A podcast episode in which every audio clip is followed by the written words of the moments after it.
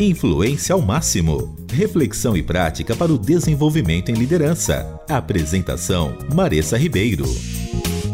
E esse é o Influência ao Máximo, mais um podcast para você que nos acompanha, que tem nos acompanhado é, durante todos esses meses, todos esses programas. E, gente, hoje esse programa tem um gostinho especial. Estamos completando um ano de podcast Olha Influência só. ao Máximo. Sim! E esse é um programa especial por conta disso, mas também por conta do tema, que eu acho que vai abranger, né, galera? Uma boa parte das pessoas que está ouvindo.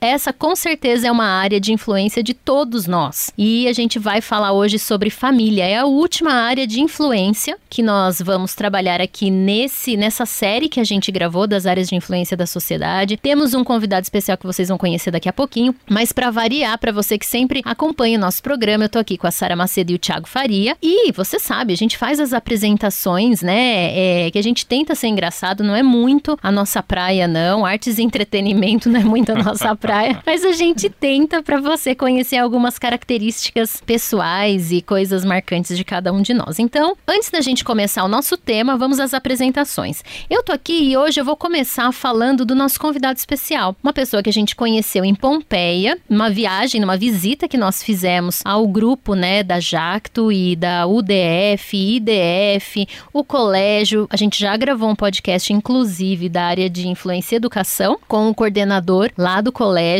Shunji Nishimura. Na hora, naquela época eu gravei e fiquei aqui treinando o nome da, da, da palavra. E eh, hoje a gente está aqui com o André. O André é o diretor e, e toma conta do Instituto de Desenvolvimento da Família lá em Pompeia. Um cara super, super simpático que nos recebeu lá com um café, um coffee delicioso. Que eu Olha tenho o que, que fica dizer. guardado na memória das pessoas, gente. Você viu o coffee que tava uma delícia, um chazinho que eles fizeram, tava assim top demais. E ele contou várias, várias experiências muito legais sobre família e é por isso que ele tá aqui. Vocês vão entender por que, que a gente chamou o André para esse podcast, mas esse é o André. Bem-vindo, André. Muito feliz em ter você aqui com a gente.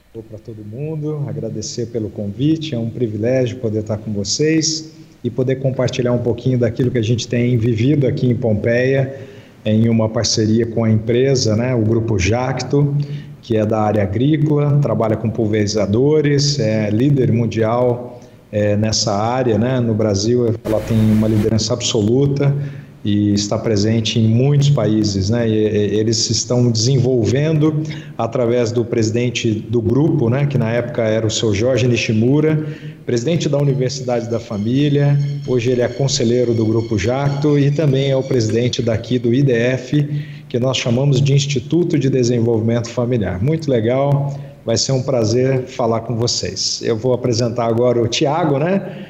que na época eu conheci junto com uma, uma turma né, que veio aqui nos, nos, visitar. O Tiago demonstrou bastante interesse pela área de educação, a gente já tinha encerrado, o pessoal já tinha comprado um livro, e ele fez como aquele. A, a, aquele a, leproso, né, que voltou para agradecer, voltou para dizer eu quero mais, eu quero servir. Ele falou, ah, eu quero levar um livro de filhos é, de educação de bebês e ele voltou e acabou adquirindo mais livros. Isso marcou bastante uh, o meu relacionamento com ele lá. Ele disse que eu fiquei triste, eu não fiquei, viu, Tiago?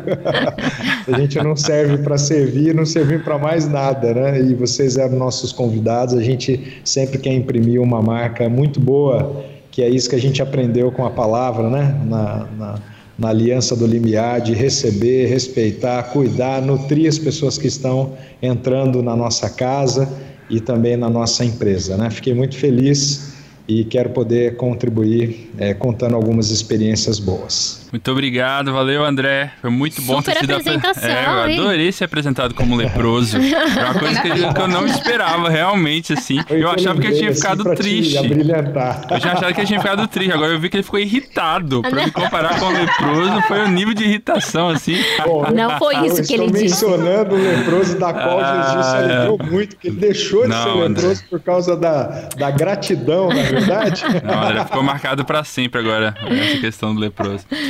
E, eu... e eu vou apresentar a Sara.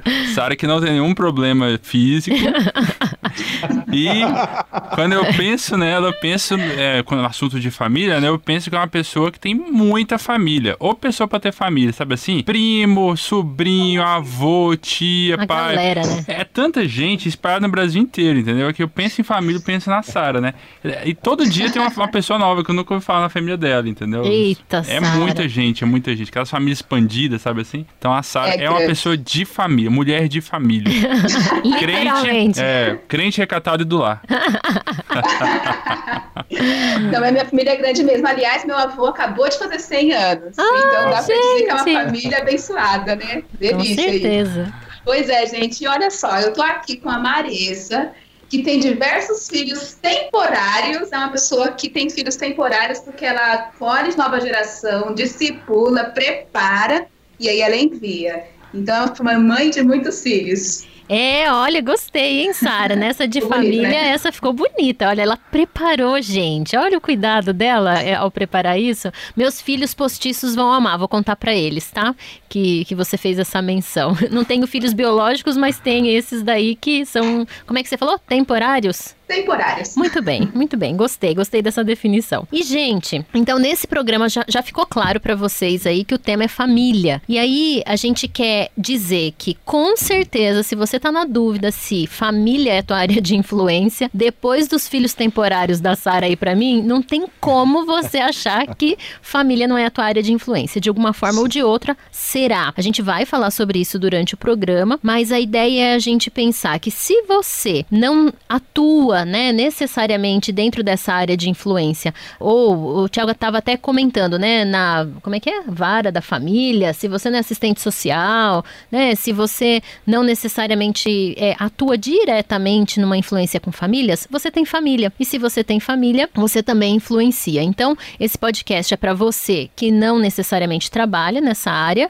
né, ou diretamente com famílias, mas para você que também trabalha é, com famílias aí no seu dia a dia. E esse é o caso aqui, né, gente, do nosso convidado. André, já vamos iniciar esse podcast logo, você contando um pouquinho pra gente da sua experiência, o que, que é o IDF, né, e como que você foi parar nesse instituto, qual é o grande objetivo, né, missão, propósito do IDF e por que, que a gente está dizendo que tem essa influência aí na família. Então, eu queria é, contar para vocês, eu, eu, trabalhei seis anos com o tricampeão mundial de Fórmula 1, Nelson Piquet, na empresa dele. Olha! E eu fiquei seis anos trabalhando como gerente do interior e a Jacto, ela era um, um dos meus clientes aqui.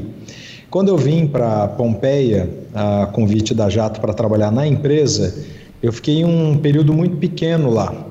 E nessa época eu conheci o seu Jorge Nishimura, que era o presidente do Grupo Jacto e era o presidente da Universidade da Família. E, e eu vim numa época para cá, onde a Universidade da Família tinha acabado de perder o Casados para Sempre do currículo da Universidade da Família. E é é, era, era, é comparado a dizer que a Coca-Cola saiu do portfólio da Coca-Cola. É como se você tivesse perdido o curso mais importante. Então, é por que, que eu estou mencionando isso? Porque eu vim no momento para a UDF, no momento assim de bastante tristeza, é um momento de bastante dúvida.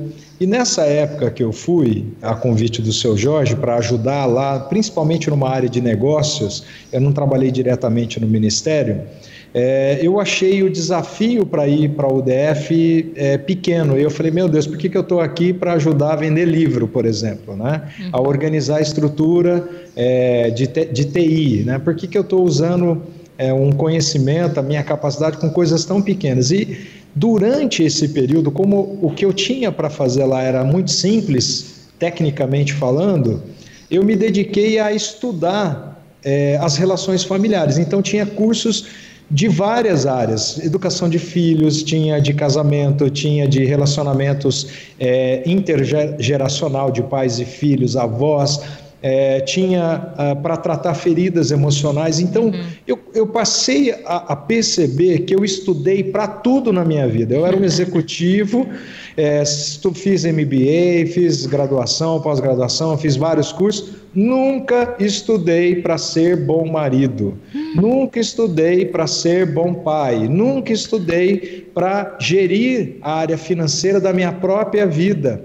E de repente caiu em mim uma revelação de Deus de que essas são as coisas mais importantes da vida, porque nós passamos pelas empresas, mas a nossa família é a única coisa é, definitiva na nossa identidade, na nossa existência, é, na nossa missão de vida. E quando eu percebi que o que eu estava estudando na Universidade da Família era mais importante, eu fiquei extremamente engajado numa causa de educação familiar uhum. e comecei a dar cursos, né? De, de participante passei a, a, ser líder, depois treinador e aí sempre fazendo isso como um a mais na minha área, né? Eu cuidei de uma área mais é, burocrática ali, é, sem aparecer no ministério, né?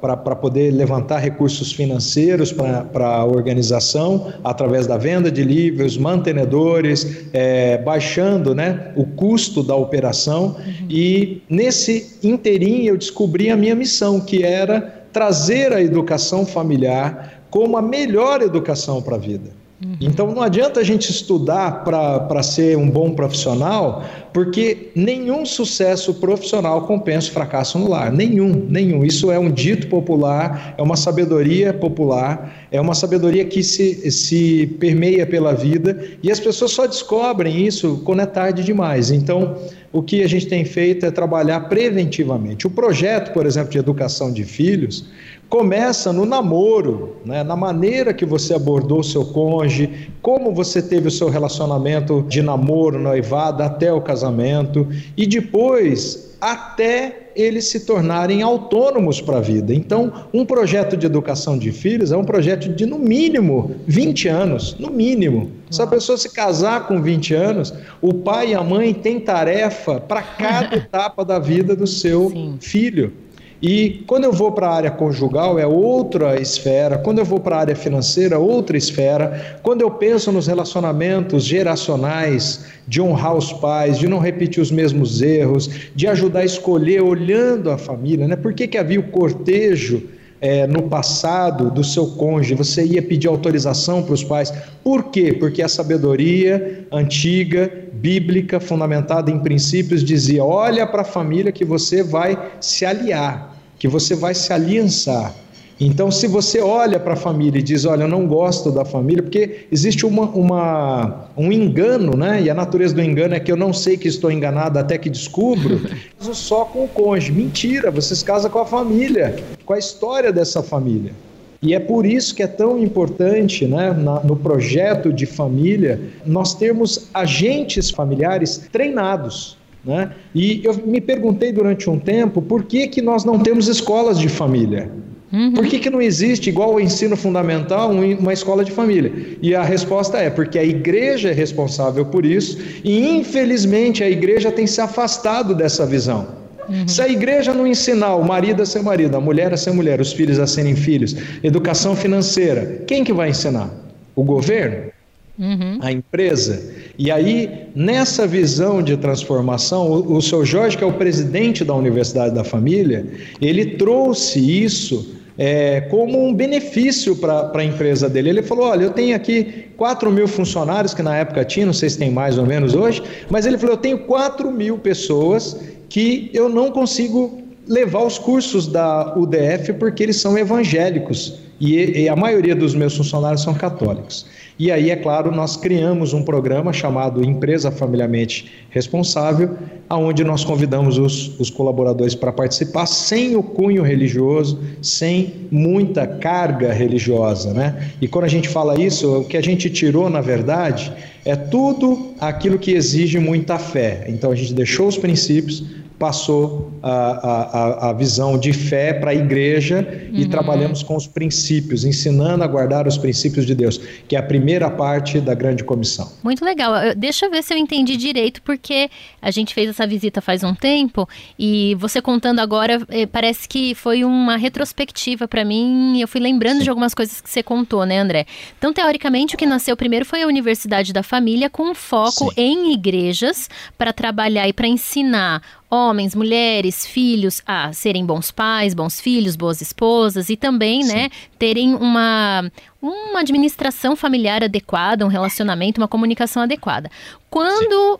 Jorge Nishimura, presidente na época, identificou que esses princípios poderiam estar sendo aplicados né, para os colaboradores da organização da Jacto e muitos talvez teriam essa barreira inicial por ser cristão, por ter um linguajar cristão, ele Sim. então teve essa ideia e vocês construíram a ideia do Instituto de Desenvolvimento da Família, que tem um foco em trabalhar os mesmos princípios e valores familiares, Sim. mas sem a linguagem, né? Sem essa linguagem que muitas vezes afasta afasta muitas pessoas hoje, né, da igreja por diversos motivos que a gente não vai entrar nesse podcast, mas Sim. infelizmente a igreja se afastou e aí criou algumas barreiras, né, que precisavam ser colocadas abaixo e com o IDF foi esse o objetivo, é isso, né? Sim, é, o interessante é que na verdade começou, eu me lembro que o senhor Jorge comentou isso várias vezes, é, que ele levava muito da estrutura organizacional para o ministério. E do ministério ele trazia para a empresa, porque ele, ele é membro de uma empresa familiar, ele e os uhum. irmãos deles. Agora a terceira geração está assumindo dos sobrinhos e filhos, né?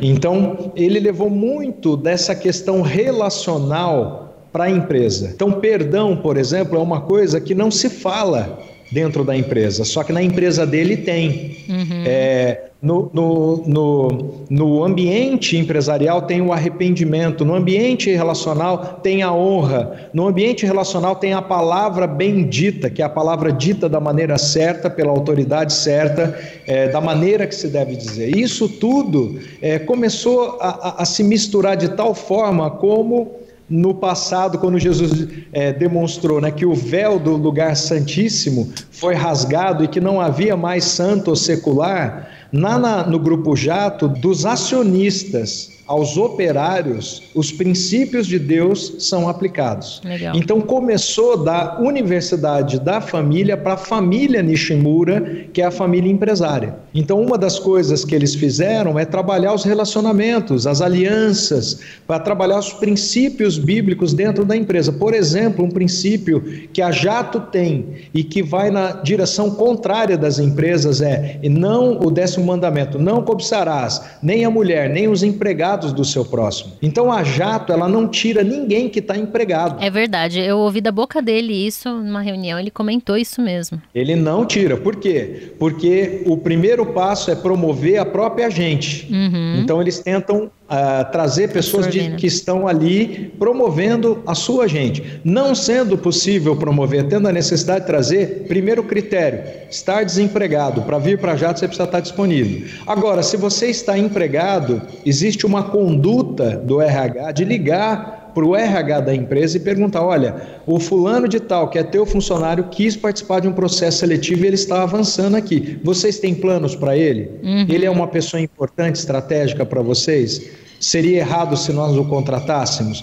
Porque nós honramos a autoridade da empresa antes da autoridade do funcionário de querer por mil reais, por quinhentos reais, pular de uma empresa para outra uhum. e virar um mercenário. E a gente, ao invés de combater essa conduta, as empresas reforçam isso, porque elas contratam por mil reais a mais, o cara vai embora por mais mil, depois por mais quinhentos, uhum. e ele se torna uma pessoa sei lá, como se fosse um prostituto que trabalha só por dinheiro, não é verdade? Nós temos que trabalhar baseado em, em, em valores princípios e nós temos que trabalhar baseado no nosso dom e habilidades. Nós precisamos sempre é, olhar né, para o colaborador dessa forma. Quem me ensinou isso? A Bíblia. Falando né, sobre essa área de influência, a gente também está entendendo justamente isso que o André falou. A família é a base de todas as outras esferas. Você vem de uma família e você vai para uma família, você vai construir uma nova família. Então, ela se bem sólida, se bem ajustada, se entendida, né? Se ela compreende o seu papel, os membros compreendem o seu papel e executam adequadamente, a nossa sociedade vai ser transformada e influenciada para o bem de uma forma maravilhosa. Influência ao máximo. Conceitos sobre liderança e influência. O Tiago tinha comentado aqui nos bastidores um pouquinho, é, já contextualizando também, né, uh, de, dos modelos de família que a gente tem hoje, por que, que é importante a gente discutir sobre família nesses modelos que a gente está vivendo. Então fala aí, Tiago. É verdade. Quando a gente fala sobre família, pode parecer uma coisa muito óbvia pra gente, né, que tem família, né? Todo mundo tem família, mas o que é exatamente uma família, né, André? Fa... Tem gente até que fala assim, nossa, empresa é uma família, meu time de futebol é minha família. E quando a gente fala de família, normalmente a gente pensa no meu pai, na minha mãe, para quem tem pai e mãe assim morando junto. É, mas a gente sabe que a maior parte dos brasileiros, isso todos os, né, todos os censos do IBGE sempre confirmam isso, a gente vê famílias muito diferentes daquela família que é considerada por muita família ideal, né? Famílias diferentes, com formações diferentes, mas não deixam de ser família. Né? Então, na sua opinião, o que, que, exatamente é a família e como é que a gente pode ter uma, uma relação diferente com esse conceito de família? Né? Então, Tiago, é, de acordo com os nossos princípios bíblicos, né, família é constituída de homem, mulher e filhos. Né? Pode ter ou não ter filhos e vai ser família. Então, um casal que não pode ter filhos é uma família. Ah, Deus instituiu o homem e a mulher, quando eles estão é, juntos já é uma família. É, o que tem acontecido, muitas vezes por conta é, de não conhecer os princípios ou de não conseguirem aplicar, é não praticar o perdão, o arrependimento, né? de não praticar ah, o conceito de aliança. É, são, são valores e modelos relacionais que a Bíblia apresenta como solução para não ter que se separar, divorciar, romper, porque é, não sei se vocês já pensaram sobre isso, um, uma crise não soluciona um problema relacional. Quando você briga, a briga em si não traz solução para o real problema que ocasionou essa briga. Então, quando nós pensamos em, em relacionamento, Deus é o, o grande mestre do relacionamento. A Bíblia é o manual de relacionamento. A Bíblia ensina a é, se relacionar com Deus, a Bíblia ensina a relacionar com o próximo, a Bíblia ensina a relacionar com você mesmo e a Bíblia ensina você a se relacionar com o dinheiro. Para mim, é um coach de relacionamento. Então, tudo que você pode aprender de relacionamento, de convivência da maneira certa, a Bíblia traz soluções práticas é que elas não são mais convencionais. As pessoas têm relacionamentos líquidos, descartáveis, né? é, temporais, e, e isso acaba trazendo feridas geracionais de geração de família para a geração de família. Isso que você falou aí, André, é muito interessante. E quando a gente ó, volta para o Antigo Testamento, né, a gente percebe que o conceito de família é mais expandido no sentido de incluir a tribo, o grupo, né, sim, a família sim. maior. A gente uh, vive em sociedade muito individualista, né, que a gente fica com o nosso grupinho muito fechado. Mas sim. quando a gente olha para o modelo bíblico, além daquilo que você pontuou muito bem da, do pai, da mãe, dos filhos, né, a gente percebe que a influência de todo o agrupamento familiar tinha uma, um, uma presença muito mais importante no passado do que a gente tem hoje, né? As pessoas elas levavam Respeita. mais em conta, né? Respeitavam mais e até viviam, em muitos casos, juntos, né? É, que é uma coisa que a gente não vive na nossa sociedade hoje, não dá pra gente replicar mais, exatamente como era no passado, mas talvez repensar como é que a gente pode ter relacionamentos melhores, porque isso influencia no nosso próprio casamento, nossa própria criação de filhos, né? A forma como eu lido com meu pai, com minha mãe, com meu tio, isso tudo influencia a forma como eu crio filhos, a forma como eu lido com a minha esposa, mesmo que a gente não perceba, tem traços ali que a gente acaba copiando, né? E porque Sim. a gente não tratou isso, né? A verdade é que identidade cada... vem da família também, né? Isso, era isso que eu ia dizer. Cada família tem a sua própria identidade, assim como cada tribo tinha uma função, uma identidade. É, eu acredito que cada família traz, carrega um pouco dessa missão para a vida, né? Uhum. Então nós temos músicos, nós temos é, intelectuais, nós temos trabalhadores, nós temos é, missionários, nós temos evangelistas, é, tem famílias e famílias que carregam, né, o peso de uma missão daquela família. E é claro que nós temos um, um, grande opositor, né? O diabo ele sempre tenta frustrar esses planos, né? Que Deus uhum. coloca para cada família. Nós somos os, os, agentes de transformação. Por que, que Deus não é, batendo o dedo não transformaria tudo? Porque Ele quer a nossa devoção voluntária, não obrigatória, né? Então Uh, o livre-arbítrio foi uh, talvez uh, o bug, né? Que a gente poderia chamar no, na, na, criação, porque nós escolhemos se queremos ou não servir e é. se queremos ou não obedecer. É engraçado você falando isso, André. Eu lembrei de uma conversa que eu tive com meu marido. Tenho tido com ele algum, alguns dias atrás Olha e algumas lá, semanas. Pode contar? Pode, pode contar, ah. gente. Não vou trazer nada aqui que não possa ser dito. a gente falando sobre família, brincadeiras à parte, a gente falando sobre família, é, eu e ele começamos a observar, a gente assiste muito série, né? Filme, série, a gente gosta muito. E a gente começou a observar como as séries mais recentes têm trabalhado com um modelo de família e a figura, por exemplo, do homem, um, um, um modelo muito, como que eu posso dizer, muito trocado, muito invertido e um modelo muito ruim. Então ela tem posicionado os homens da família, a, a, essa função, né, de uma forma muito aquele o agressor, o abusador, uhum. aquele que não se preocupa que, ou que só trabalha para trazer o sustento, mas que não se relaciona, que causa é, problemas emocionais. E aí a gente falou assim: olha o risco, porque independente de qualquer coisa, é, isso está entrando dentro da nossa cabeça, das nossas famílias, e sem a gente pensar, de repente ela está assumindo um lugar ou um movimento de como se isso fosse natural, os homens serem desse jeito. Eu estou só Sim. dando isso como exemplo, tem outros modelos bem errados também, mas a gente está falando que a sutileza, isso que você disse, né, André? A sutileza do nosso inimigo maior é de dizer que a família não tem mais jeito porque as figuras masculinas estão distorcidas ou não estão assumindo um papel adequado e e que por isso uh, outras coisas têm que vir para colocar no lugar ou para substituir esse papel que não aconteceu da forma uh, que a gente acredita, né, que seria o ideal. E aí eu lembrei muito no, no, quando você disse, né, ninguém ensina a gente a ser pai, mãe, esposo, esposa, marido, né, mulher, não ensinam.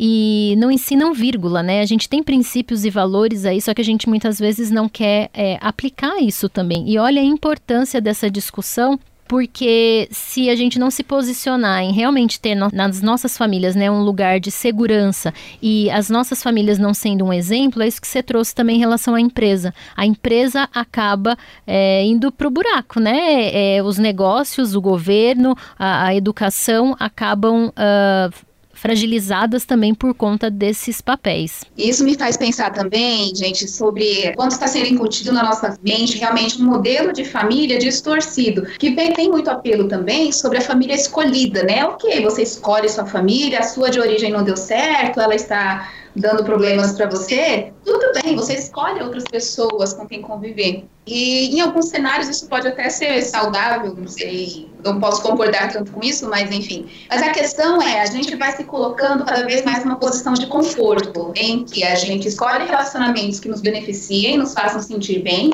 e a função da família, que é justamente nos lapidar, refinar, confrontar, encorajar, acaba ficando de lado. Mas tudo bem, eu escolho outros relacionamentos e a gente segue. E com isso, a família perde seu papel, os papéis também acabam ficando distorcidos, e muitas vezes nós que influenciamos a nossa própria família acabamos cedendo e não dando, não investindo tanto tempo é, para refinar uns aos outros, né? Assumir esse papel como membro de família que influencia e fazer a diferença dentro de casa. Verdade. Uhum. Eu queria fazer dois comentários, né? Pegando o gancho de vocês duas. É, primeiro é, é diferenciar o que é comum do que é normal. O comum é o que todo mundo faz. Uhum. E o normal é o que segue normas e princípios. A própria palavra já traz isso, né? Normal, sim. a normatização, né? Sim, sim. Então, não é porque é comum que é normal. Uhum. Não é porque a família está se dissolvendo que é normal. É comum, mas não é normal. Então, quando a, a mãe diz assim, o filho fala assim: ah, mas todo mundo pode. Aí qual é a resposta de padrão da mãe? Mas você, você não é, é todo mundo. todo mundo, não é verdade? Porque a, os pais eles trazem normas né? E quando você perde um pouco a noção do que é certo ou errado, você vai dissolvendo as normas que são princípios infalíveis de Deus. Você pode usar o seu método, mas ele é falível. Hum. O de Deus é infalível. Se você seguir fielmente os princípios, os acordos, a, a visão para a família, você vai ter uma família abençoada de geração em geração. É, é bem interessante você trazer tudo isso, André, porque a gente estava falando de família e combinamos na questão do corporativo, de uma empresa e dos valores dela. Uh, como que isso se relaciona? Como que essas conversas nossas sobre família foi parar na empresa? E como a família permeia o assunto empresa por aí? Ótimo. É, como eu estava contando, a família Nishimura, os acionistas e fundadores da é, Grupo Jacto foram os primeiros beneficiados com a educação familiar. Então, eu não sei se vocês já pensaram sobre isso, mas a maioria das empresas familiares não chegam sequer à segunda geração. Por quê? O, o que mais quebra a empresa é divórcio e briga. Então, quanto custa o divórcio numa empresa? Ah, se for de um operário, não custa nada, ele que se dane com isso, né? É, mas se for, é, por exemplo, de um gerente, vai custar todo o agrupamento de responsabilidade dele. Se for de um diretor, vai, vai custar muito mais caro, porque esse cara vai receber um impacto na vida pessoal que vai influenciar. Na... Agora, e se for de um acionista? Pode custar a empresa. É verdade. Então, quando nós falamos de, de relacionamento, queremos pensar em relacionamentos que são mais inquebráveis, né? Ou negociáveis, ou que tenham princípios baseados em aliança, que é eu vou me comprometer com o que eu prometi, eu vou fazer a minha parte. Né? Então, tudo isso veio da família de acionistas para os colaboradores. Como é que chegou nos colaboradores? O presidente, que é o mesmo presidente do grupo Jacto, era também presidente da Universidade da Família, né? é presidente da Universidade da Família, ele quis criar um programa de educação familiar, e então nós criamos o Empresa Familiarmente Responsável. O que, que consiste esse programa? São projetos de educação familiar em diversas esferas e públicos, aonde a empresa custeia integralmente a participação do funcionário e a parte dele é só é, ele, ele não desistir do programa. Então a empresa paga e ele participa. Olha que coisa genial! Se você trabalha as esferas pessoais do seu colaborador, você, você trabalha a marca da empresa, lealdade, Sim. princípios, liderança, é, relacionamento, você trabalha tudo. Então, quando nós trabalhamos família, como nós já sabemos, o, o, o, a, nós sabemos que a família é a base da sociedade, então também é a base da empresa. Quando nós trabalhamos família, nós trabalhamos a célula máter da, da sociedade, da família, da igreja, né, do governo, nós abordamos várias áreas de influência. E aqui é que está a beleza disso, né? A gente consegue trabalhar tanto a família que, que não vai mudar, quanto à empresa, que é passageira muitas vezes na nossa vida, mas a gente está dizendo que essa pessoa que tem valores da família vai influenciar a empresa. E se ela não tiver na empresa, tiver no governo, vai influenciar o governo. Sim. E se ela tiver nos meios de comunicação, como nós estamos agora, vamos influenciar muitas pessoas. Olha que legal. Influência ao máximo com Maressa Ribeiro. Sim. A gente está falando sobre o Instituto de Desenvolvimento da Família, que é ligado à Universidade da Família, o Grupo Jacto, lá de Pompeia, e a gente estava conversando um pouco do papel da família, dos membros da família e como que isso interfere na sociedade.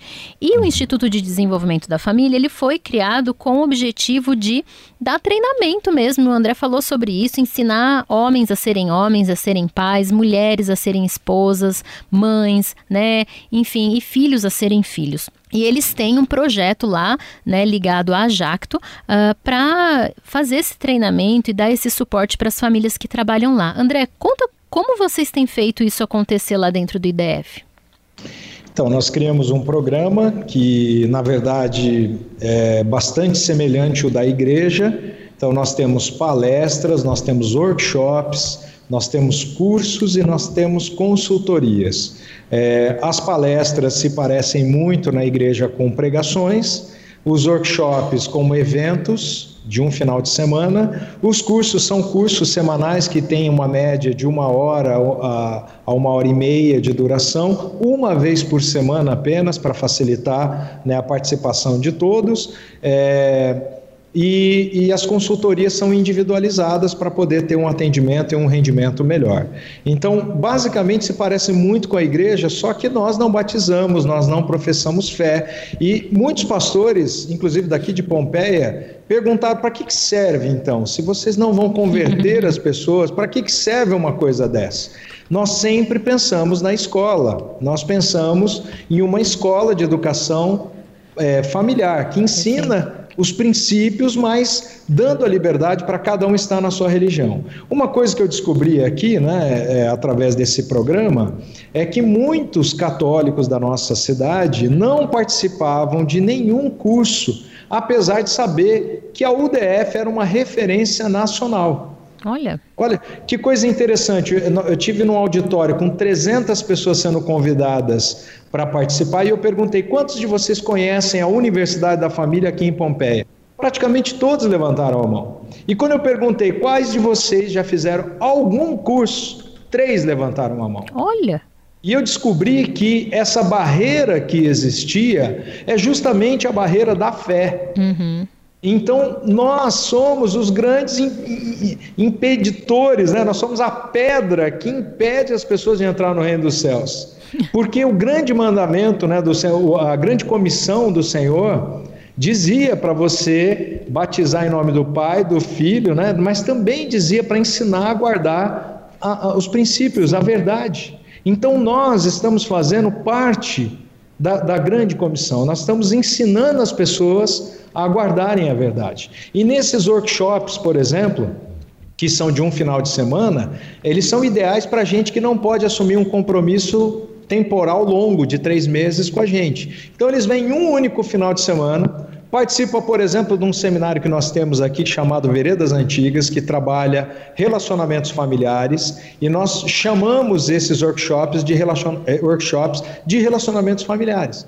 E essas pessoas, elas são convidadas a vir e nós, diz... nós explicamos, falando, olha, isso aqui é uma parceria com a Universidade da Família, nós vamos ter orações em grupos pequenos, e nós vamos ter também bastante princípios bíblicos, se você, se você quiser participar. Então, no programa, uh, a Jato paga o custo de participação. Uhum. Nós não escondemos que tem princípios bíblicos, uhum. que vai ter alguma espécie é, de oração ou de prece, né, como se diz, né? É, nós só não temos as rezas, né? nós não temos coisas, mas o, o Brasil, sendo um país conceitualmente católico, não seria inteligente da nossa parte incluir os irmãos católicos num processo claro. de transformação da sociedade, pelo menos aonde temos convergência dos pontos, que é no caso da família. Por acaso os católicos, né, vamos tirar as últimas falas do, do Papa, né? É, mas não seriam os católicos muito mais firmes com respeito ao, ao, casamento, à aliança do casamento, até mesmo do que a igreja evangélica, que muitas vezes faz o segundo casamento?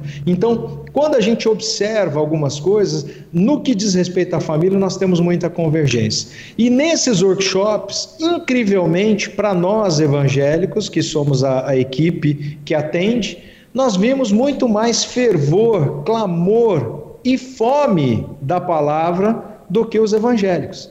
Então eu convido um evangélico para fazer um curso de casais, o que, que ele me diz? Já fiz. Como se ele tivesse um único curso encerrado todo o tema. Quando você convida um católico, alguém que não tem uma religião, ou que tem uma religião que não tem esse curso, eles se deleitam, eles lambem os dedos com Legal. o banquete que é, é o curso. E o mais engraçado, eles falam: nossa, isso tudo está na Bíblia, que interessante. Então a Bíblia não é um impeditivo, e sim a fé. Eu digo que, é, para explicar a diferença entre princípio e fé, É, é, é, a gente, por exemplo, a fé pede para que você creia no sangue de Jesus como um agente purificador. Uhum. E nós nos baseamos no arrependimento, no procedimento de arrependimento, para fazer a pessoa se converter. É a mesma coisa, só que de uma maneira eu peço fé, da outra é procedimento. Então, uh, eu consigo transmitir os, os princípios de Deus, e durante essa transmissão, eu tenho visto nas salas de aula, por exemplo, num curso de educação de filhos, uma mãe começou a chorar muito é, e nós não interrompemos a aula. Nós perguntamos: está tudo bem? Você está bem? Não estou bem, estou é, um pouco emocionada. No final da aula, uh, o, o, instrutor, que é o responsável por dar o curso, sabia como agir. Ele procurou a pessoa falou: Olha, posso fazer uma prece por você? Posso fazer uma oração por você? E ela falou: Pode, eu estou precisando. Ele fez no final da aula, com autorização do participante. E aí ela contou que, ao ouvir a importância do pai na vida dos filhos, ela, como mulher, entendeu o porquê das feridas que ela tinha. Porque o pai dela foi um agente de destruição na família dela. E o pai dela estava acamado com câncer nos últimos dias e ela não conseguia perdoar, porque esse pai matou a paulada mãe dela, transformando a vida dela e do irmão dela num caos quando nós dissemos a ela que o que ela deveria fazer, que era perdoar o pai e, se possível, honrar o pai, e ela aceitou e acolheu o conselho, ela foi lá, ela fez as pazes com o pai dela, cuidou dos últimos dias do pai dela, teve o perdão, né, ofereceu o perdão, recebeu o perdão, teve um, a, a, possibilidade de ter um relacionamento final com o pai, que reescreveu a história da família dela. Né? Então, isso não aconteceu na igreja, isso aconteceu aqui, numa sala de aula, onde a palavra e os princípios infalíveis de Deus que, que, que, vão permear qualquer ser, qualquer pessoa que obedecer, vai ser beneficiado desse perfil, aconteceu aqui de uma pessoa que nem era cristã. E sabe o que, que, o que mais? Ela perguntou para o instrutor: qual é a igreja que você vai? Porque eu gostaria de ir nessa igreja que você frequenta. Você me ajudou tanto, minha vida foi reescrita. E eu acho que deveria ser assim. Uhum. Né? Se ele é católico, envia para a igreja católica. Ou você acha que você é melhor do que qualquer uhum, outra igreja? Uhum.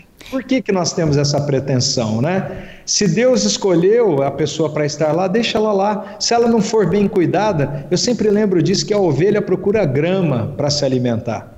Se a grama do outro pastor é melhor, ela vai lá não é verdade? E se você oferece coisas melhores, ela vai procurar. Mas aqui nós somos neutros, nós não queremos tirar ninguém da sua igreja. Pelo contrário, nós queremos é, oferecer, né? É, uma visão de que ela deveria voltar para a igreja, que ela deveria seguir os princípios, seja onde for. E você até comentou, André, no começo dessa sua fala, que é, você, vocês no início tiveram um problema que talvez algumas pessoas da Igreja Católica não estavam querendo ir. E eu lembro Sim. que você contou pra gente que vocês fizeram uma abordagem, eu acho que meio que nessa linha do que você está falando agora, Sim. e que Sim. quebraram as barreiras, porque a ideia do Instituto não é, como você disse, tirar as pessoas de suas próprias religiões ou igrejas, mas compartilhar princípios, né? Então conta Exatamente. o que vocês fizeram aí. Bom, eu, eu aprendi esse princípio da autoridade com o seu Jorge já há muitos anos. Né? E quando eu vi algum tipo de falatório da Igreja Católica é, aqui de Pompeia, falando que isso aqui era uma coisa da Igreja Hollins, onde nós frequentamos, onde o Sr. Jorge frequenta,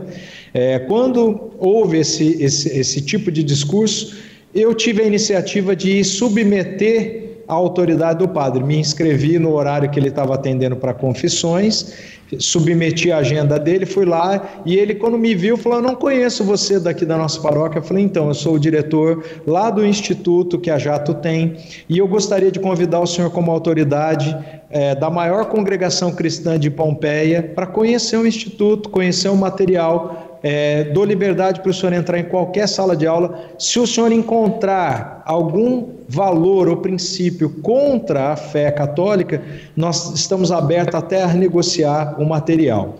Mas é, esse trabalho o senhor Jorge já fez na UDF. Nós tiramos tudo aquilo que pode ser contraditório dentre as religiões. Uhum. Então nós nem é, jogamos para um lado nem para o outro, nós permanecemos realmente nos princípios. Né? E ele fez isso. O padre veio, conheceu, é, participou das aulas, Legal. participou dos seminários. E eu vou dizer uma coisa para vocês: eles recomendaram e não parou só aí. Ele montou um workshop só para a liderança dele E foi o workshop mais avivado que nós demos naquele ano foi com os nossos irmãos católicos, porque eles estavam sedentos.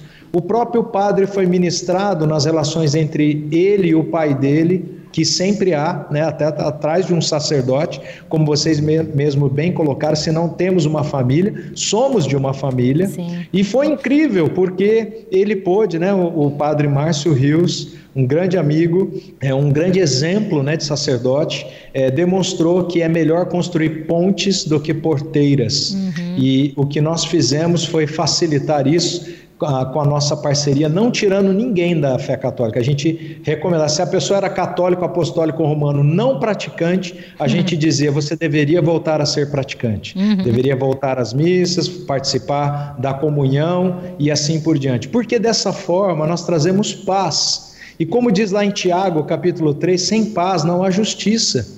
Então nós precisamos primeiro pacificar para depois instituir, permitir que os frutos dessa pacificação né? venha de Deus para nós através da justiça. Então, o, o nosso trabalho, igual essa história do padre, dessa moça, nós temos centenas. Até nós, nós temos dito para a nossa equipe para nós não nos acostumarmos com os milagres, porque uma coisa que acontece é o seguinte: tem tantas conversões, tantas coisas maravilhosas que a gente acha que é comum e não é comum, é normal, né? Então, é, isso é o que deve acontecer quando os princípios de Deus são praticados nas famílias. E a empresa percebeu que esse era um ótimo gancho para trabalhar ambiente profissional, respeito às autoridades, papéis, funções. Porque se você trabalhou isso lá no protótipo da, da, da, da célula máter da sociedade, que é a família, em qualquer ambiente que você tiver, você vai ser bem sucedido, porque você foi fiel no pouco. Deus vai te fazer participar do muito. É outro princípio que a gente ensina, né? Se você é um bom membro de família, você provavelmente vai ser um bom membro da sociedade também. Muito legal. A gente usa o livro do template social, né, do Antigo Testamento, da Landa Cope, e ela traz alguns é, referenciais bem legais em relação a isso para os profissionais que trabalham na área de família. E algumas coisas que ela traz, assim, que a, a família é a nossa primeira linha, né, onde a gente aprende sobre cultura. Então a gente falou isso, é através da família que vem os nossos valores, os princípios, as raízes mesmo, né, daquilo que é fundamental. É, é, por isso a importância de se ensinar isso desde desde sempre, né, de viver isso dentro da família. A gente fala sobre moralidade, questões relacionadas à moralidade. Se você vai para o Antigo Testamento, textos muito claros assim em relação ao cuidado na época, né? Não tinha vindo uh, uh, algumas coisas ainda não tinham acontecido, as pessoas não estavam aprendendo ainda, não tinham algumas bases. Então Deus dá essas bases em relação a vários assuntos, incesto, pedofilia, aborto, outros tantos assuntos tão complicados que a gente discute hoje, estão lá as bases para começar a discutir, para começar uma estrutura de família.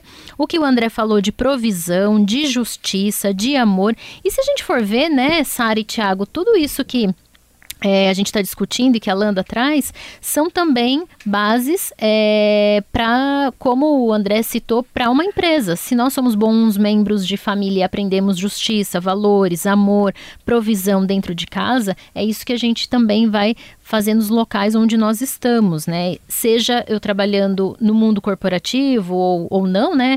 É, com, com famílias diretamente, ou tendo as minhas bases muito sólidas para eu ser um bom profissional, né? Não sei se vocês querem fazer alguma complementação desse nosso referencial teórico. A Sara sempre traz, eu já vi que ela está com o livro lá também.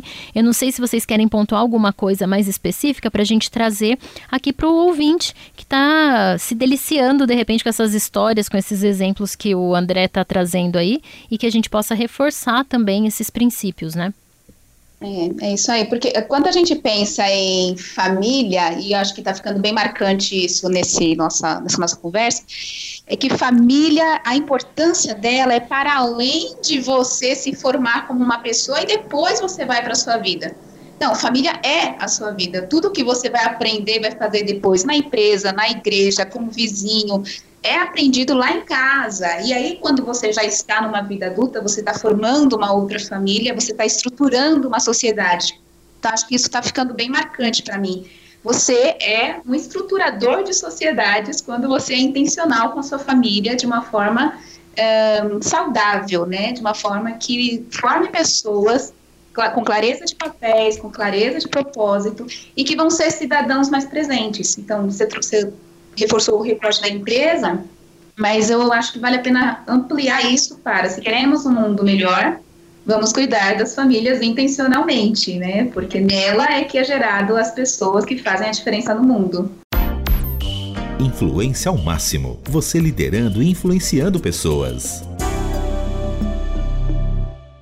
André, para quem está ouvindo, quais são as possibilidades então de influência que você vê é, para quem está ouvindo e trabalha numa área totalmente ligada com a família e para as pessoas que de repente não trabalham diretamente com famílias, mas gostaram do tema, querem e, e entendem que podem se envolver nisso porque a dor que nós trouxemos nesse programa é algo que as incomoda e que elas querem fazer alguma coisa. Então, de repente, talvez até tenham pessoas aí estimuladas a trabalhar com as famílias a partir desse nosso podcast. Então, conta aí, eu sei que você tem um exemplo super legal é, do, do, que aconteceu através do Instituto da Família e já dá então esses caminhos, essas possibilidades para quem quer fazer isso também. Muito legal se você quiser sair das quatro paredes da igreja e, e fazer uma influência na sociedade.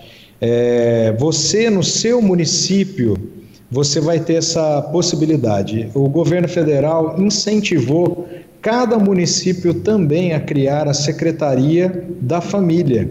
E essa Secretaria da Família, ela tem o objetivo de trabalhar temas transversais como educação, saúde, é, e assistência social. Se você quiser levar programas de educação familiar para o seu município, o IDF vai se transformar num, num, numa organização que apoia essas iniciativas aí no seu município.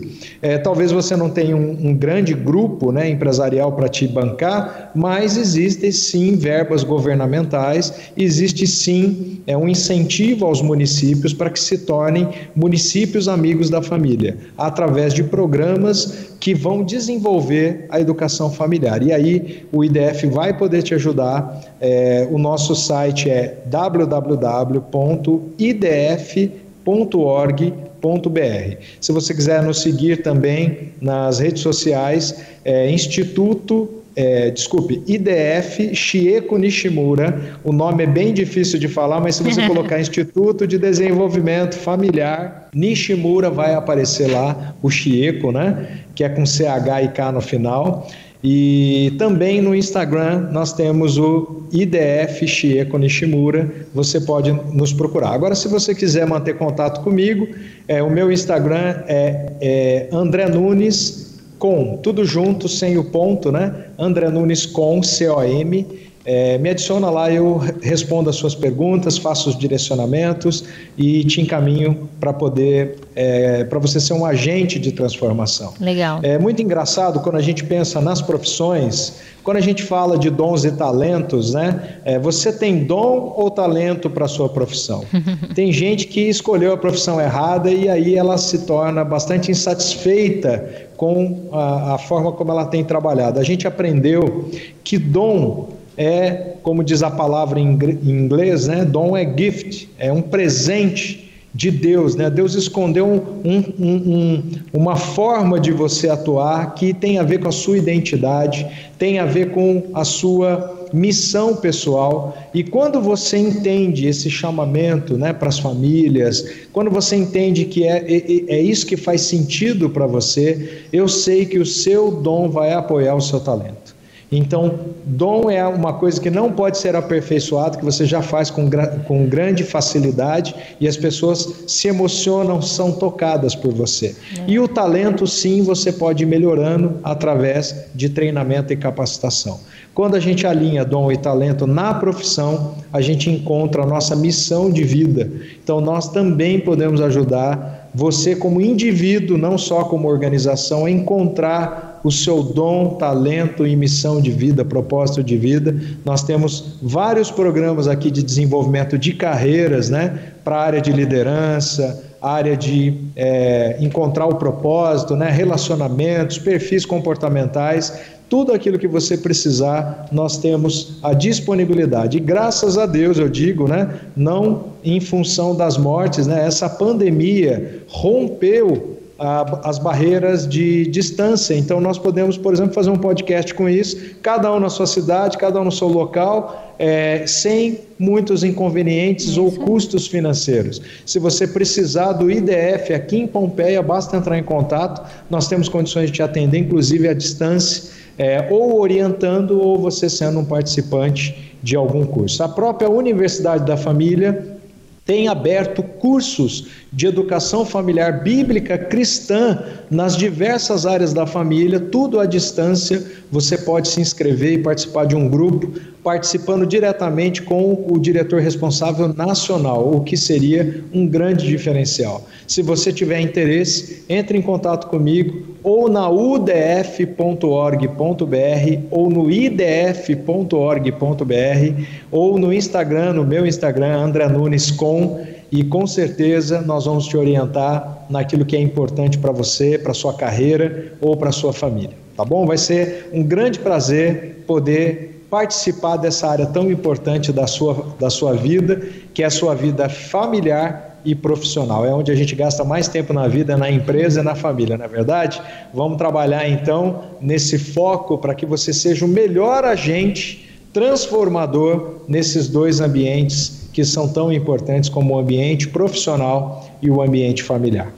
Legal, e conta pra gente então aquele exemplo. Uh, acho que teve um colaborador lá do, do, da empresa que encontrou, né, através também desse, desse movimento de reforço e de fortalecimento da família dele, as oportunidades que ele precisava para se reconstruir e até. É, acho que ir mais longe, né, como profissional. A hora que ele viu que a casa dele, é, teve, ele teve paz em casa, na hora que ele viu que ele teve uma reestruturação daquilo que estava um pouco, é, não estava tão bacana, né, pela avaliação dele mesmo sobre família, ele conseguiu reorganizar todos os outros aspectos. Eu acho que é legal para o nosso ouvinte, né, entender melhor sobre isso e até ter ideias de como pode atuar dentro dessa área também, né.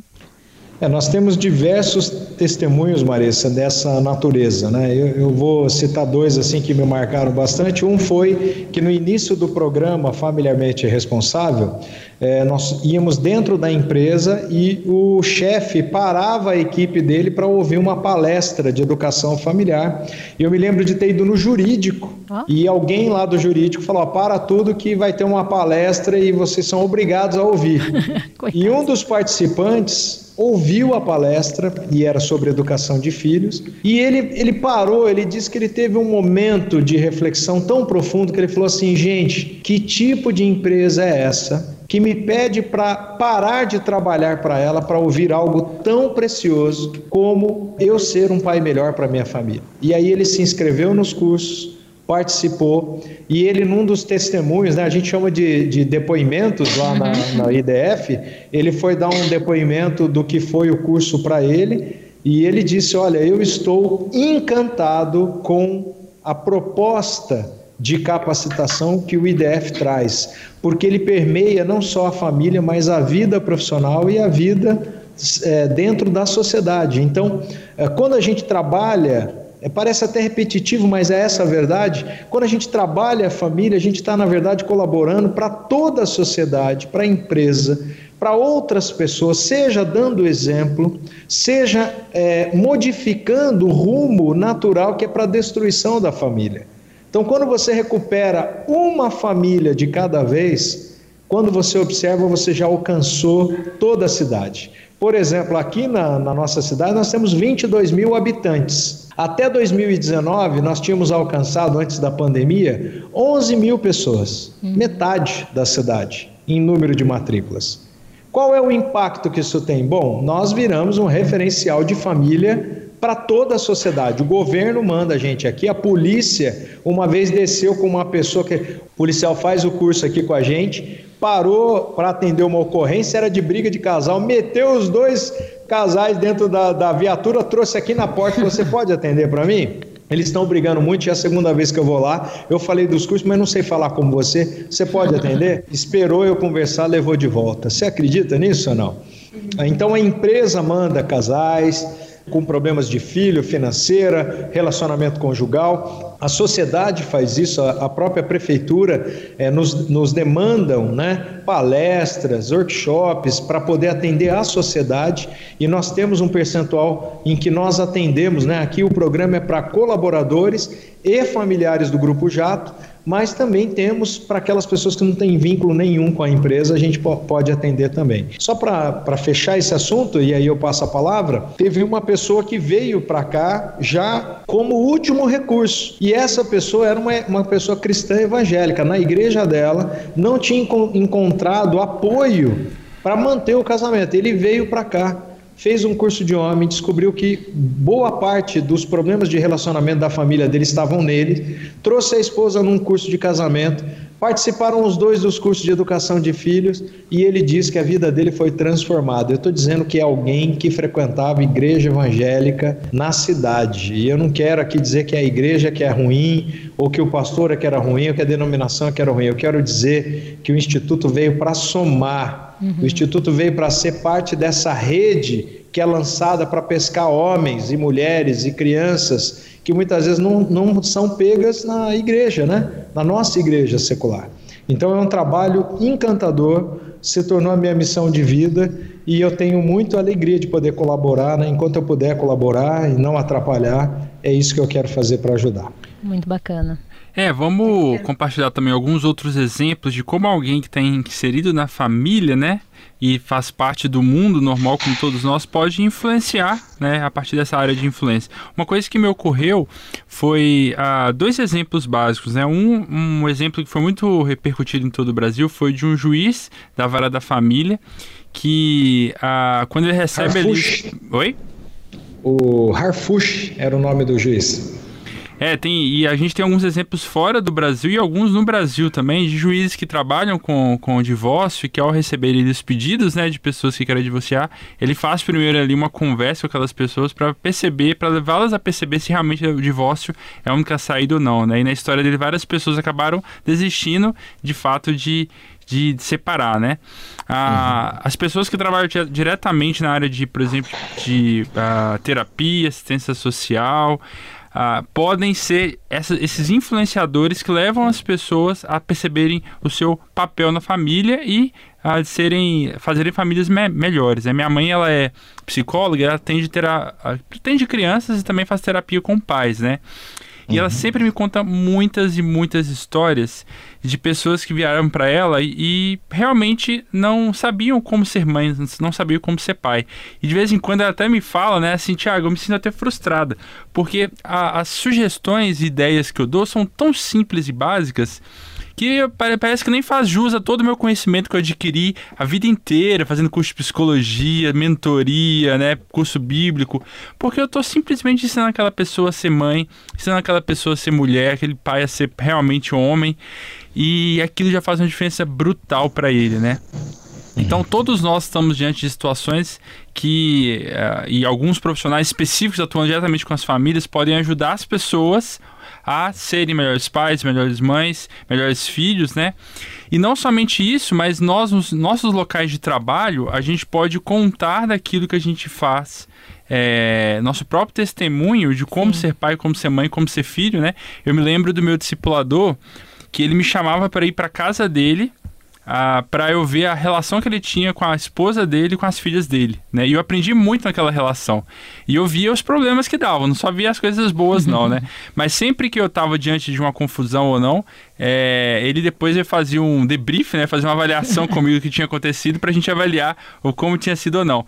E só para lembrar uma última história que eu acho até comentei no podcast de um de um casal de mentores que eu conheço que quando ele vai ter uma briga séria com a esposa, né? E eles vão precisar fazer uma DR realmente assim estruturada, vamos dizer assim, para tratar daquele problema. Ele liga pro discípulo dele que tá discipulando naquela época, fala: "Vem aqui para casa que eu tenho uma DR com a minha esposa". Já ouvi essa história também. E você vai aqui ver como é, faz uma DR certa, né?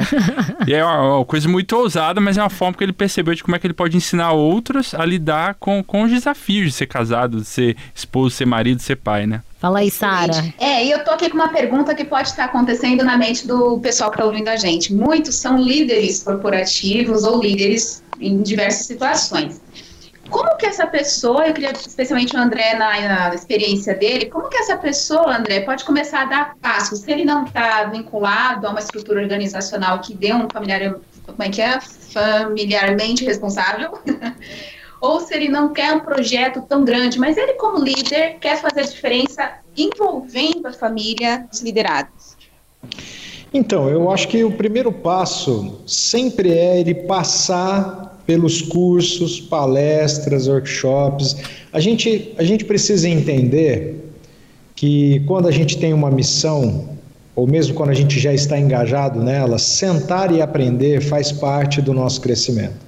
Então, se a pessoa se sente chamado, o que eu proponho é que ela faça os cursos da Universidade da Família ou procure um instituto para poder participar de alguma forma, é, de tal maneira que ela possa ser ganha para essa visão, desfrutando né, dos benefícios que ela vai ver. O que eu percebo é que todo líder engajado da Universidade da Família, e eu me incluo nele, é, foi um líder transformado. Então, nós somos tão comprometidos porque nós provamos da mudança, nós uhum. vivemos a mudança e isso acabou nos dando um empoderamento muito grande para poder falar dessas áreas.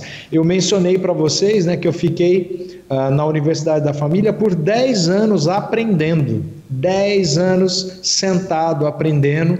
Depois eu comecei a compartilhar, depois eu me tornei treinador, depois comecei a dar palestras para casais, depois comecei a atender empresas. Então foi um processo, né, que não começa com a minha vontade de quero fazer agora começa com a minha vontade e pergunta, Senhor, eis-me aqui, aonde o Senhor quer me enviar?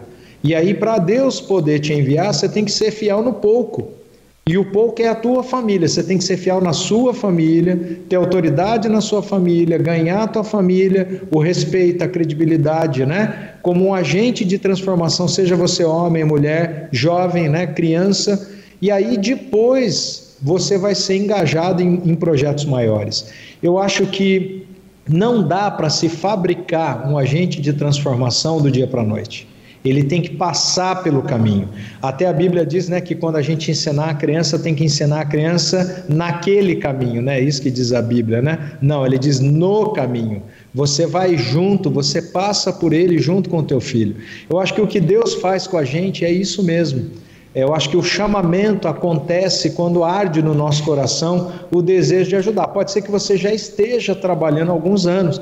Então, nesse momento, eu acho que é o momento de você ampliar a visão e pensar para fora da igreja, para fora da empresa, para fora, olhando sociedade, porque existem três classes sociais, né, é, que eu aprendi que Deus protege: os órfãos, as viúvas e os pobres. Por que os órfãos, as viúvas e os pobres? Porque são três é, tipos de pessoas que foram colocados à margem da sociedade sem o seu protetor.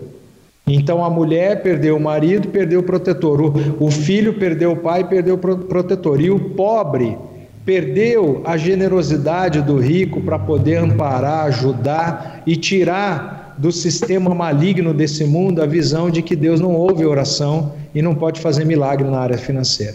Então, quando a gente olha para essas três classes sociais, todo e qualquer programa de educação familiar vai atuar diretamente nesses agentes, por si só, nós estaremos fazendo a vontade de Deus.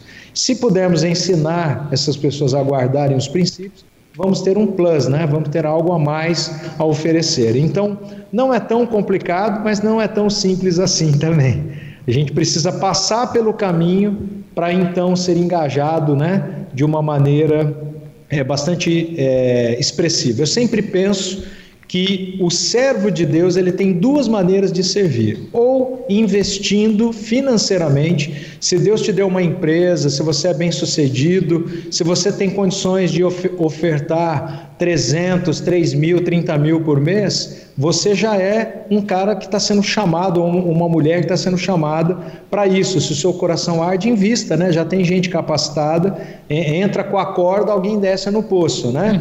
Agora, se você é a pessoa que quer descer, precisa estar capacitado, precisa estudar, precisa aprender. E, e a educação familiar ela tem uma esfera, né, de você tem várias áreas que você pode escolher de especialização, como casamento, filhos, né, finanças, mas você precisa ter reputação naquilo que você vai ensinar.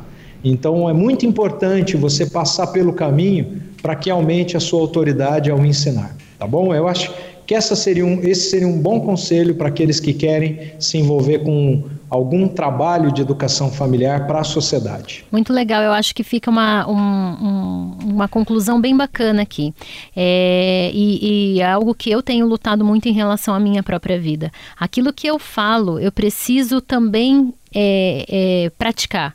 Então, na área da família, quer começar a trabalhar com isso? É algo que te incomoda? Analise, né? Olhe para dentro da sua família, veja quais são os pontos de melhoria, quais são os pontos de ajuste, né? De procure ajuda, né? O André deixou aí vários caminhos para procurar ajuda nessa área. E aí comece a se envolver realmente para que aquilo que você falar não seja teoria, mas possa ser visto também na sua vida, não só em relação à família, mas em todas as áreas da nossa vida. Não quer dizer que no processo a gente não vai errar, né, André? André, né, Sara, né, Tiago? A gente vai continuar errando e acertando, mas minimamente a gente sabe. Eu acho que a consciência do saber que errou já é algo um pouquinho mais para frente, de você falar, opa, tô ensinando uma coisa e tô fazendo outro, outra, né? Isso. né? Eu preciso ter essa consciência e alterar e, e, mudar o caminho. Então, fica essa dica super bacana para você que de repente gostou desse podcast, achou realmente que tem pontos aí para atuar. Se você já atua no ramo da família de forma profissional, use melhor as ferramentas, né? Procure é, parceiros para andar com você e te fornecerem mais ferramentas que de fato trabalhem princípios e valores e não fique só na teoria, né? Na, na, na parte da superficialidade, mas que vá fundo lá nas raízes para que realmente as famílias sejam abençoadas e automaticamente a nossa sociedade também seja transformada. Últimas palavras, Sara e Tiago, e por último eu vou deixar o André, porque o André quer, é, quer indicar dois livros super bacanas que a gente estava falando aqui, antes até nos bastidores, e que podem te ajudar a pensar melhor sobre as áreas de influência e também mais especificamente sobre família. Ladies First, vai lá, Sara, fala aí suas últimas palavras. Eu vou indicar um livro também, que é o do Josué Campanhã, o diretor da Envisionar, que é a Família S.A., e ele traz bem essa ideia coerente com o que a gente conversou aqui, que a família é a sua principal instituição, então você precisa cuidar dela com intencionalidade. E o que fica para mim de marcante, acho que eu posso tirar aqui de conclusão os aprendizados, né? É isso, sermos intencionais enquanto estruturamos a sociedade. Isso começa em mim, passando pela minha família, e aí sim eu começo a pensar e fazer diferença no mundo. Bom, últimas palavras. Bom, eu queria incentivar todo mundo aí que é profissional, que atua numa área de trabalho, a pensar como você, inserido na sua área de trabalho, pode começar a influenciar outras famílias. Claro, talvez não seja a sua vocação principal, sua área de influência principal, mas você é participante de uma família e pode influenciar outras famílias. Seja no exemplo, no testemunho que você dá na sua própria história, né? E também aquilo que a gente já vem falando, como você, que participa de uma família, pode começar a ser mais intencional no seu papel que você exerce na sua família, seja de filho, pai, tio, avô, mãe, seja qual for o seu papel na família que você faz parte, como você pode ser mais intencional e abençoar mais as pessoas pessoas da sua família. E isso vai exigir necessariamente uma mudança em você, né? Antes de exigir uma mudança no outro, pense como eu posso, a partir de mim, mudar em mim algo que vai transformar as pessoas ao meu redor.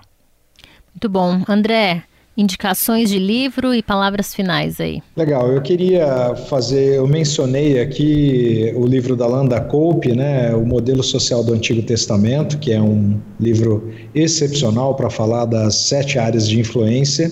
Também falei é, do Tim Keller, o Justiça Generosa, que fala justamente dessa integração da sociedade, né, de, da igreja ela criar parceria com outras organizações religiosas, sejam católicas, evangélicas, de qualquer doutrina, né, para a gente poder atingir a sociedade, porque a sociedade ela tem essa, é, essa diversidade, né, de visões, de entendimentos. A gente, quando fala de família, é um ponto de convergência, não de divergência.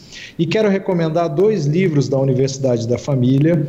Um é A Família, que é um, um o único livro com esse título, é só você entrar no lojadafamilia.org.br, colocar A Família. Ele é um manual de. É, de entendimento da família quanto aos papéis, análise de funções, tudo aquilo que a gente tem aprendido e praticado, muito dele a gente aprendeu ali. E o outro livro é a, como, é, Guia de Aconselhamento Pastoral é, da Ruth. É, esse, esse livro ele traz bastante dicas de como atender pessoas é, sem ter um, um, um, modelo muito evangélico, muito religioso.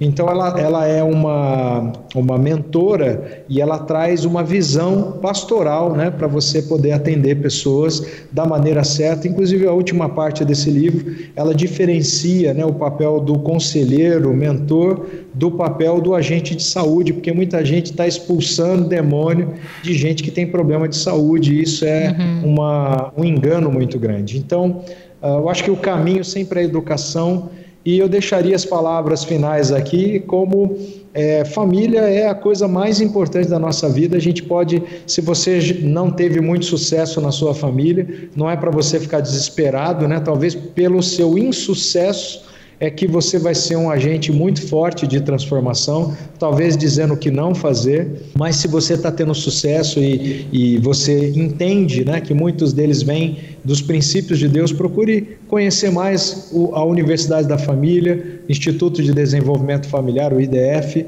Eu tenho certeza que são dois parceiros que vão te abençoar e te ajudar bastante no seu trabalho ou ministério é, durante é, é, envolvendo a área familiar, tá bom? Muito obrigado pelo tempo de vocês. Tempo é a coisa mais preciosa da vida, porque ele não volta, né?